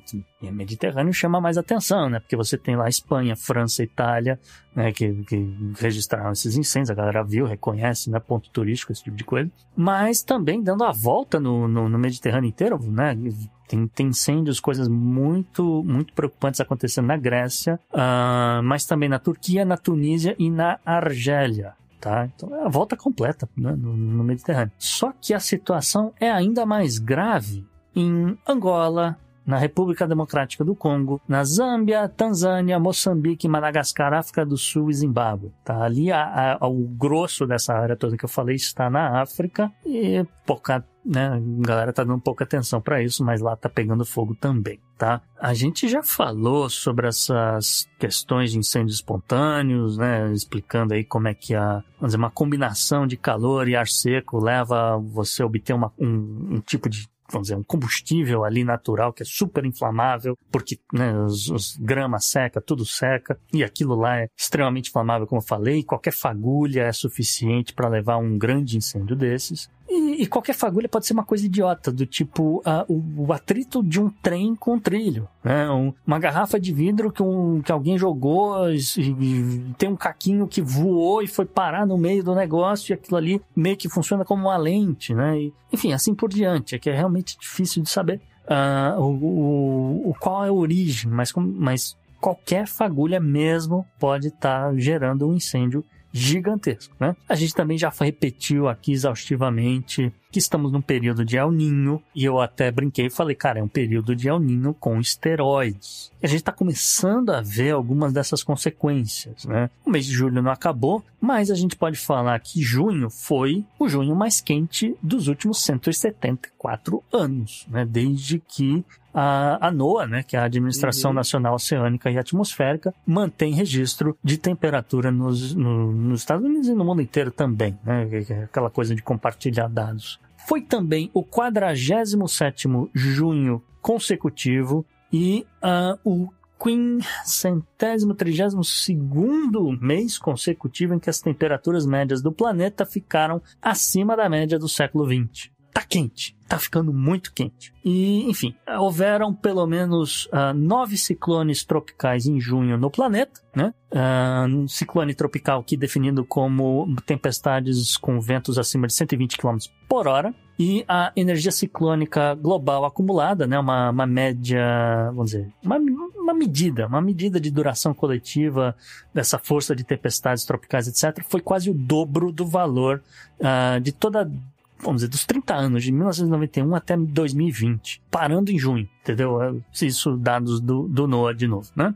Ah, o que mais a gente viu nesse mês foi a quantidade de gelo marinho medida em junho. Foi a menor, a menor gelo marinho global registrado para o mês. De novo, devido aos níveis recordes de derretimento na Antártida. Também, de novo, dados do NOAA. Acho que ninguém tem dúvida de que foi quente e que julho a gente ainda não, não terminou o mês, mas de novo vai bater tudo que é recorde e o fenômeno Ninho está só no começo e a coisa vai piorar. Julho não acabou, mas a gente sabe que, por exemplo, uh, em alguns lugares você tem recorde atrás de recorde de temperatura. Então, uh, Figueres na Catalunha, 45,4 graus. Uh, estação italiana na Sardenha, 48,2 graus. Argélia, Tunísia, temperatura recorde histórico 48,7 graus uh, em, em Dar el Beida e 49 graus em Tunis, né, que é a capital da Tunísia. Quer ver outro aqui, ó, a estação meteorológica em Sambal, na cidade de Turpan, província de Xinjiang, na China.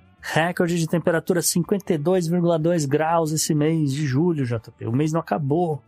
Novo, vou ficar batendo nessa tecla que é pra ver se entra na cabeça das pessoas, né? Uh, finalizando aqui essa, esses recordes, uh, um sensor de temperatura em Furnace Creek, tá? No, no Parque Nacional do Vale da Morte, na Califórnia, 53,3 graus. Os mares na Flórida bateram recorde de temperatura também, então a água em Key West chegou a 37,6 graus, que você pode dizer que é excelente, assim, se você for um velhinho que tá com dor nas costas, né, uma dor na junta, alguma coisa, vai entrar ali no mar para relaxar, só que essa, essa temperatura é péssima para os corais, né, a gente já uhum. trouxe essa questão do branqueamento de corais e como a temperatura acaba influenciando esse negócio e existe uma corrida na Flórida para tentar salvar qualquer coisa a essa altura do campeonato, mas tá muito difícil, né, mas enfim, a gente vem aqui, a gente lista todos esses fatos, a gente traz o que alguns governos tentam fazer e a gente lamenta que, no final das contas, as soluções que os caras encontram são propostas minúsculas, tipo proibir fogão a gás, proibir forno a lenha,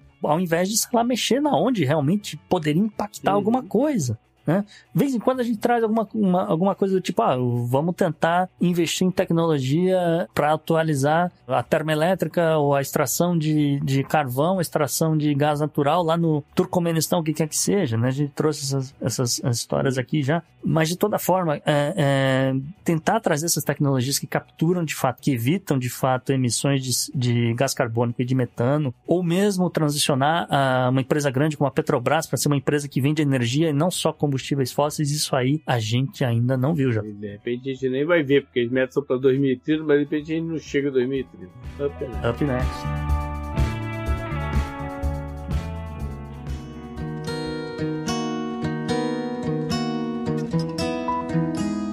E JP, essa semana a gente se despediu de uma das, das vozes mais imponentes da década de 90. Pelo é. menos para mim era da década de 90. Quem faleceu foi a Sinead O'Connor, é, aos 56 anos, né? Foi encontrada morta em, em sua residência. Ela que é irlandesa. Uhum. E a gente tem que aqui falar um pouco da carreira dela e do, né, do, do da pessoa. Uhum. Porque ela, ela, ela foi uma grande rebelde. Sim. Além do talento musical dela, ela foi uma grande rebelde que acabou pagando por isso. Sim. E ela surgiu como. A gente tá falando de furacão. Ela surgiu como um furacão, né? Com um evento assim musical Uhum. no final dos anos 80, começo dos anos 90. E explodiu com uma música do Prince chamada Nothing Compares. Sim. Que ela mudou inteira a música Uhum. a ponto do Prince chamar ela e falar: Mas peraí, né? Mudou a música inteira e eles brigaram e tal. Eu vou falar bem da verdade aqui. O Prince escreveu a música, ele tem direitos autorais, isso tudo ele tem mérito, parabéns pro Prince. Agora, Sinead O'Connor nasceu pra cantar essa música. Pois é, não, a música, quando você pensa na música, você só pensa nela, não tem jeito. né? Mas enfim, ela nunca conseguiu desvincular a sua carreira, seu talento com as coisas que ela acreditava e defendia. Uhum. Ela defendia o- uma Irlanda integrada, Uhum. ela defendia direitos das pessoas, né, de seguir sua, sua vida como quiser, sendo, né, com a sexualidade que quiser, enfim. Mas o que pegou para ela mesmo foi em 1992, quando se apresentando no programa Saturday Night Live, ela rasgou uma foto do Papa João Paulo II Uhum. no, no ar, protestando contra abusos sexuais Da igreja. de dentro da Igreja Católica. Agora veja bem, veja bem o seguinte: 1992. Aquele escândalo todo que a gente né, ouviu, que virou filme, que virou uma, uma, uma limpa dentro da Igreja Católica, Uhum. só vem 10 anos depois. É, eu ouso dizer que só veio agora com o Papa Bento. Não, mas é 2002. Foi 2002 que veio toda a investigação, os documentos foram em 2002. Ah, sim, sim, sim, sim, ok. Foi 10 anos depois. Ela, 10 anos antes, tentou chamar a atenção para um assunto seríssimo. Uhum. Só que, na verdade, as, acho que as pessoas não estavam preparadas para aquilo ainda. Sim. E, e, e, e- e a retaliação contra, contra ela foi muito grande, é o que ela fez. Sim. O próprio programa, que é um programa liberal, Uhum. se, se disse chocado com a atitude dela de rasgar a foto e tal, não sei o quê, afastou, né, do, do, do- de futuras performances,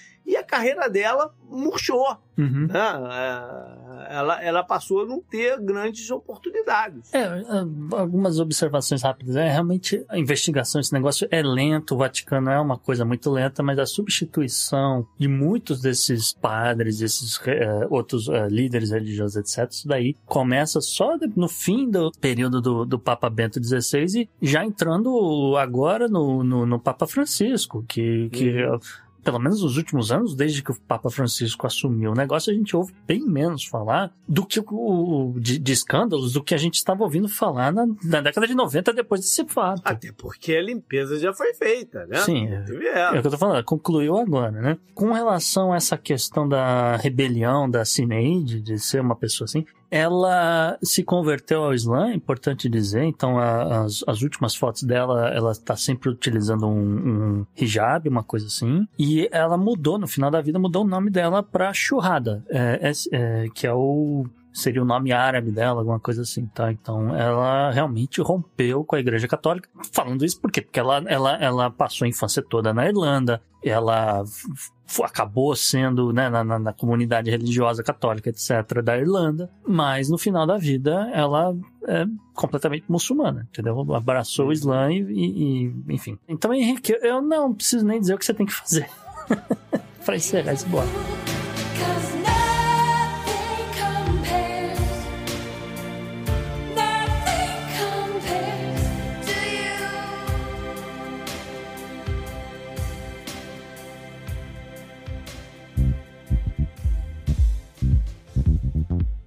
Mensagem, mensagem,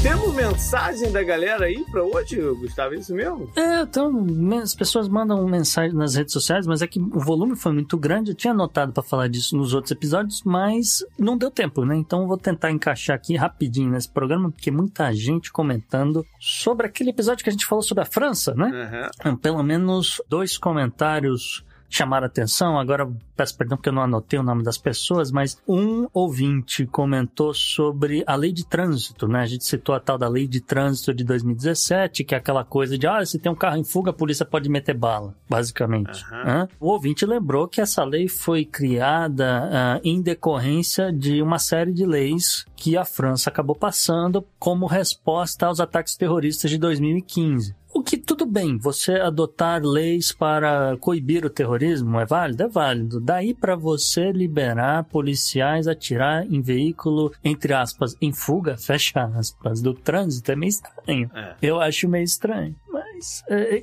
eu entenderia a circunstância. A partir do momento que você determinar que é um ato terrorista, é uma coisa. No dia a dia, como foi o caso do, do garoto que atravessou o sinal vermelho, é, entende que é complicado. né? então, enfim, esse é o meu comentário. Então, é, essa justificativa, é, no meu entender, é um pouco furado. E um outro comentário, aliás, um, um comentário recorrente que muita, muita gente fez, né? Foi o seguinte, né? Como assim o Macron é de esquerda? Ele é de centro? Ele tem algumas políticas de esquerda? Quais são essas políticas de esquerda de Manuel Macron? Como assim, né? Aquela coisa toda. Então, é, a gente traz, né? A gente traz aqui algumas coisas que o Macron fez que poderiam ser consideradas de esquerda e por isso que a gente meio que posiciona ele num, num tipo de centro, né? Macron mexeu no salário mínimo francês, Macron ao mexeu, quando eu falo, ele aumentou, ah, ele aumentou a licença paternidade, a licença maternidade, Ah, o Macron ampliou o Ma Maison Ma Vie, né, o Minha Casa Minha Vida francês, é o programa de, de ah, subsídio a casas populares, ah, mesmo nos subúrbios, mesmo em vários outros lugares. É, ele tem esse programa de moradia muito forte, muito enraizado no governo dele, então por isso que a gente coloca ele um pouco mais ao centro, porque o cara não é totalmente direita, nem totalmente. Aliás, pelo contrário, ele está bem longe da extrema-direita de uma Le Pen. Eu acho que sobre Macron, sobre aquele episódio, foi isso. E lembrando as pessoas, vocês podem mandar e-mail para nós, vocês podem entrar em contato com a gente pelas redes sociais. E a gente, inclusive, tem o zap do Podnext, você pode mandar mensagem de áudio, de repente você aparece aqui no programa. Quem ouve pelo Spotify, inclusive, acho que consegue mandar mensagem de áudio pra gente também, tá? Então fiquem de olho nisso. Se chegar, a gente bota pra tocar aqui no episódio. Up next! Up next. Anote no seu calendário. JP, o que, que você traz aí na agenda da semana, agenda do passado? Então, eu começo falando. Semana passada eu falei sobre um feriado, né, para a comunidade judaica. Agora, em teoria, tem uma outra data comemorativa, Hum, que é o 1 de agosto. Se chama Tubav, que seria uma comemoração ao amor. Eu diria que não vai ser tão popular esse ano, né? lá, lá, lá em Israel. Acho que a galera não tá muito no espírito de comemorar, não. Não sei porquê, né? coisas é, complicadas. Né? Por falar em amor ou falta de amor, no dia 2 de agosto é o dia, veja você, é o Dia Internacional da Ex-Namorada. Por que, que alguém vai comemorar isso, cara? Até isso existe. É, em teoria seria um dia de reflexão para ver o que, né, o que, que você errou, não sei o quê, se tornar uma pessoa melhor e tal, mas acho que não, não pega, não. Isso aqui é dia internacional ou é só nos Estados Unidos que inventaram? Não, é internacional, é internacional. é. Dia 4 de agosto, esse pode pegar, é o Dia Internacional da Cerveja. Tá. Então, né, a galera lembrar e abrir uma, uma gelada aí no, no, no dia 4. Tá bom. Falando de esportes, no dia 5 de agosto teria início em Bali a segunda edição do Mundial de Jogos de Praia. Isso. Que aí envolve né, esportes que são feitos na areia e na- no mar. Uhum. Né? Por que, que eu disse que teria início? Porque Bali, há um pouco, há cerca de um mês do evento, cancelou a parada. Ah, vá. É, Por os caras cancelaram, cancelaram o negócio, cara, e não vai rolar. O que, que está acontecendo naquela parte do mundo, JP? Conta pra mim. Não sei, mas não, não vai rolar. Como não sabe, JP? Nós estamos aqui falando de El Ninho, nós estamos falando aqui de chuva, de dilúvio, de. Não, mas não é só isso, não. Não é só isso, não. Eu acho que. Porque esses jogos têm, um, têm uma história complicada. A primeira edição seria em 2017. É, cara, me foge agora onde é que seria, mas foi cancelado. Hum. Aí teria em 2019 nos Estados Unidos. Ah, Só que foi também cancelada por falta de patrocinadores. ah, ok. Mas aí Qatar pegou a parada e fez lá alguns meses depois. Hum. Rolou no Qatar. E marcaram essa agora de 2023. Né? Ou seja, é, E tem problema É. administrativo também. tá, ok. tá rolando, tá Ok. esquisito. Tá esquisito. Achei que era tá só chuva, mau É, tempo, não é só. calor é infernal na- lá em É. Bali, na Indonésia, e etc. Mas enfim. Não, não é só. Vamos lá para a parte história, então, começando com 31 de julho de 1667. Foi quando foi assinado o Tratado de Breda. Esse tratado ele encerra a Segunda Guerra Anglo-Dutch, anglo-holandesa, É, pode ser. assim? É, pode ser, né? E uma das consequências desse tratado foram que os holandeses passaram para os ingleses o controle da região de Nova York, da, Nova, Nova Holanda, que seria Nova York e New Jersey nos dias de hoje. 1 de agosto de 1943, os Estados Unidos aliados lançam a Operação é, Tidal Wave. Qual é a melhor tradução? Maré alta? Maré alta? Pode ser. É, maré alta. O que, que foi isso? Partiu-se da de uma base na Líbia 177 aviões bombardeiros tipo B-24 rumo à Romênia, especialmente uma, a cidade de Ploieste, Hum. que era que tinha na época o apelido de posto de gasolina de Hitler. Puta merda. É, é, porque os caras ali estavam produzindo cerca de 8,5 milhões de toneladas de óleo por ano. É, sem sacanagem. É, é, o óleo do Iraque, tá? Mas enfim, É, tava, tava indo pra registro. lá pra, pra, né, pra ser tratado, enfim. Uhum. Então qual era a ideia? Era dar uma destruída boa na infraestrutura de, de- de petróleo, de óleo Uhum. que né, os nazistas estavam usando pra, na guerra. E o plano era um plano ousado, Aham. porque era para os bombardeiros, vo- bombardeiros voar não na altitude normal, mas fazer voo baixo para tentar não ser pego pelos radares dos nazistas, dos alemães.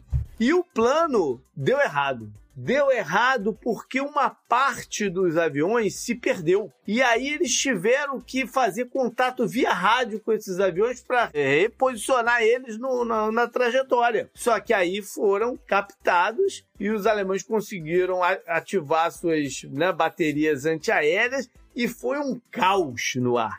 um caos no ar. Essa operação acabou com- como consequência com morte de 310 é, aeronautas, vamos dizer assim, Uhum. e mais perto de 200 capturados. Apenas 88 dos 177 aviões retornaram para a base na, na Líbia. E a maioria em estado, pô, né, chegando por um fio por lá. Uhum. É, eles calculam que nesse caos ainda tenham conseguido ah, danificar cerca de 40% da capacidade de produção ali da, da, da região, mas que rapidamente foi reparado e, e- e voltou-se ao- ao- aos níveis normais. Ou seja, a operação não foi um sucesso, foi longe de ser um sucesso. Eles nunca mais tentaram nenhuma, nenhum plano que envolvesse voo baixo assim e tal. E, também acabou sendo a operação da história do, do- dos Estados Unidos que mais gerou medalha de honra, apesar de não ter sido sucesso. Foram cinco distribuídas aí a, a- a heróis, alguns pós-morte. Tá certo. Por fim, 2 de agosto de 1790. Eu não tenho certeza se eu já falei isso em algum dos outros anos aqui, mas foi quando realizaram o primeiro censo aqui nos Estados Unidos, censo populacional. Uhum. Que é um assunto que a gente volta e meia atrás, né? O Sim. censo, a importância do censo e tal. E os caras, logo em 1790, eh, chegaram com conclusão que era, era importante. Foi uma iniciativa do Thomas Jefferson, que então era secretário de Estado. Uhum. E o resultado foi o seguinte, Gustavo: 3 milhões 929 mil 214 pessoas distribuídas pelos três estados, mais alguns territórios ali que eles tinham. Tá, acredito. O curioso, algumas curiosidades, o, a principal delas, né, é que 17,8% desse número, que dá mais ou menos, que dá 697.697, número né? engraçado, Sim. mas sim. só o número que é engraçado porque essa galera eram escravos Uhum. tá? 17,8% da população total. O estado mais populoso era a Virgínia, Sim. 747.610. E a cidade mais populosa, Nova York, com 33.131. Veja você. Uhum. Muito diferente do, do milhão e meio, mais ou menos, que, Ah, que sim, tem por lá sim, hoje. sim. Em Manhattan só, né? Sim. Enfim, up and down. Tá, tá.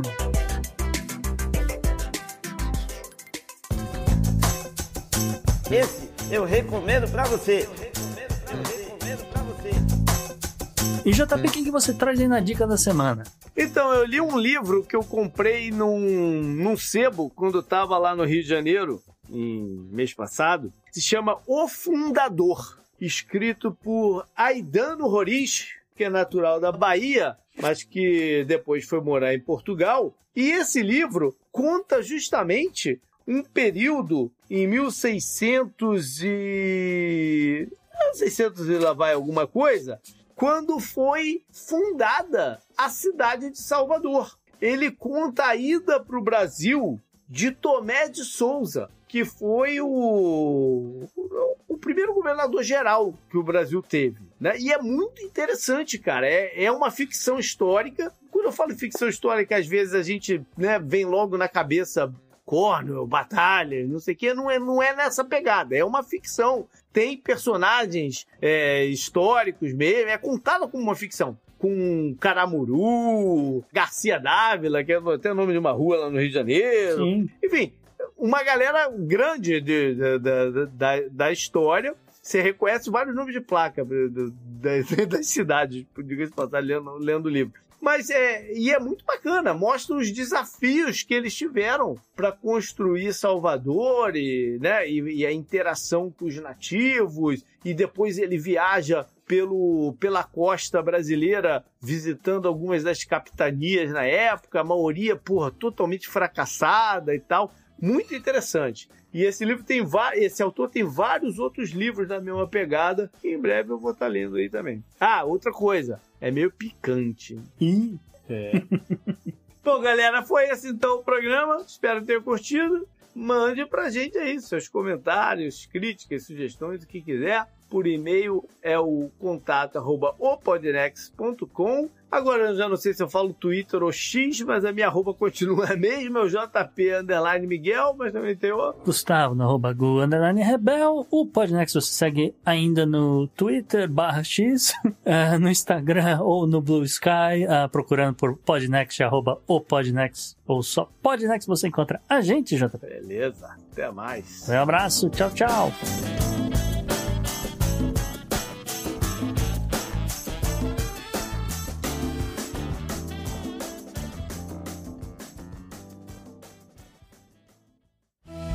Este episódio foi editado por Atelas, soluções em áudio para podcasts.